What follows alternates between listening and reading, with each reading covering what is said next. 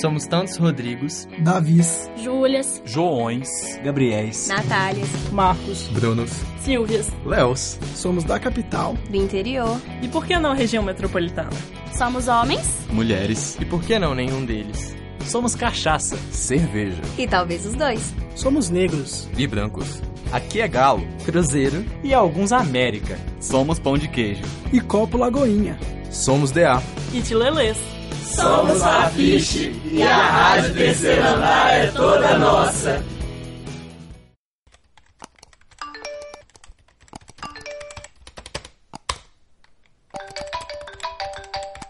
Você já pensou sobre a sua segurança na internet? Em pesquisa realizada em 2018 com usuários de 25 países pelo Centro de Inovação em Governança Internacional, 52% dos entrevistados se disseram mais preocupados com a sua privacidade online do que no ano anterior. No Brasil, que segundo o IBGE, Instituto Brasileiro de Geografia e Estatística, tem 116 milhões de usuários na internet, as legislações sobre privacidade online são recentes. Nossa Lei de Proteção a Dados foi sancionada em 2018 pelo ex-presidente Michel Temer. Eu, Júlia Calazans, conversei com a Fernanda Duarte, professora do Departamento de Comunicação Social da UFMG e doutora em Comunicação, Retórica e Mídia Digital pela North Carolina State University, para entender melhor sobre a privacidade em tempos de internet. Como a gente pode definir em tempos de internet o que é a privacidade?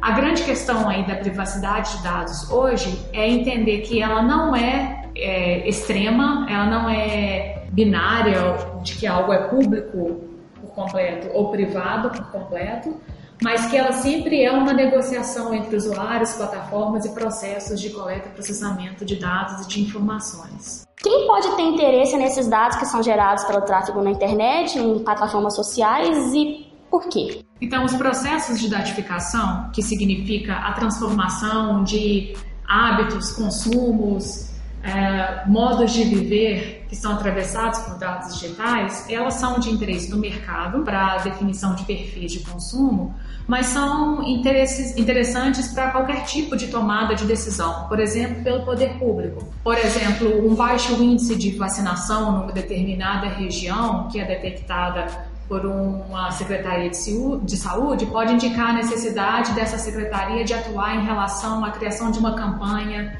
que incentive, por exemplo, vacinação.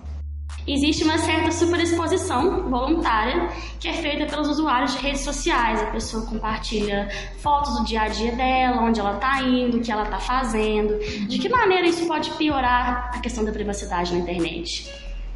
Tem duas questões aí que a gente precisa chamar a atenção. Primeiro é que há uma mudança na forma como essa vigilância ocorre. Então, você é seduzido a compartilhar informações na rede, porque se você não faz, você é excluído de uma série de processos sociais que se materializam naquela rede. Ao abrir mão é, das minhas informações e ter como troca a conveniência de é, fazer parte de uma rede, eu estou entrando em acordo de que a minha privacidade, os meus dados são uma moeda de troca ser negociada pelo valor agregado que eu recebo ao fazer parte dessa rede. O que eu recebo em troca ao abrir mão, ao me colocar visível nessa rede? E de que forma que eu também, ao fazê-lo, atuo como uma forma de controle e de vigilância sobre os outros que estão nessa rede também. Você tem algumas dicas que você pode dar para as pessoas se protegerem na internet? O que, que a pessoa pode fazer se ela estiver preocupada com a privacidade dela e ela quiser se proteger? A primeira coisa é acessar as configurações das plataformas e que você acessa. Então existem configurações gerais que você pode alterar para delimitar que tipo de dados são coletados. Então você pode alterar, por exemplo, é, geolocalização, não permitir acesso à sua geolocalização, é, não permitir coletas de dados de voz no seu celular. Mapear essas configurações em todas as plataformas que você usa é um primeiro passo. Entender que dados estão sendo coletados e de que forma que eles estão sendo distribuídos. Existe também um cuidado que a gente precisa, precisa ter, é, que em relação ao acesso que temos a essas plataformas. A gente entra sem muito critério em, em, conta de e-mail no computador da universidade, acesso a Wi-Fi públicos, e isso cria pontos de vulnerabilidade para as nossas contas. Então, utilizar verificação de dois passos é um ponto importante. É, alterar senhas de acesso às suas contas pessoais em, em tempos determinados também é importante é, utilizar outros tipos de verificação, com senhas numéricas mais complexas, também é uma outra forma de, de garantir que só a gente tenha acesso a essas contas pessoais, né? Você ouviu uma produção da quinta temporada da Rádio Terceiro Andar. Para ouvir esse e outros programas, acesse o site Rádio Terceiro Andar, ufmg.wordpress.com. Acompanhe a Rádio Terceiro Andar no Facebook e no Instagram.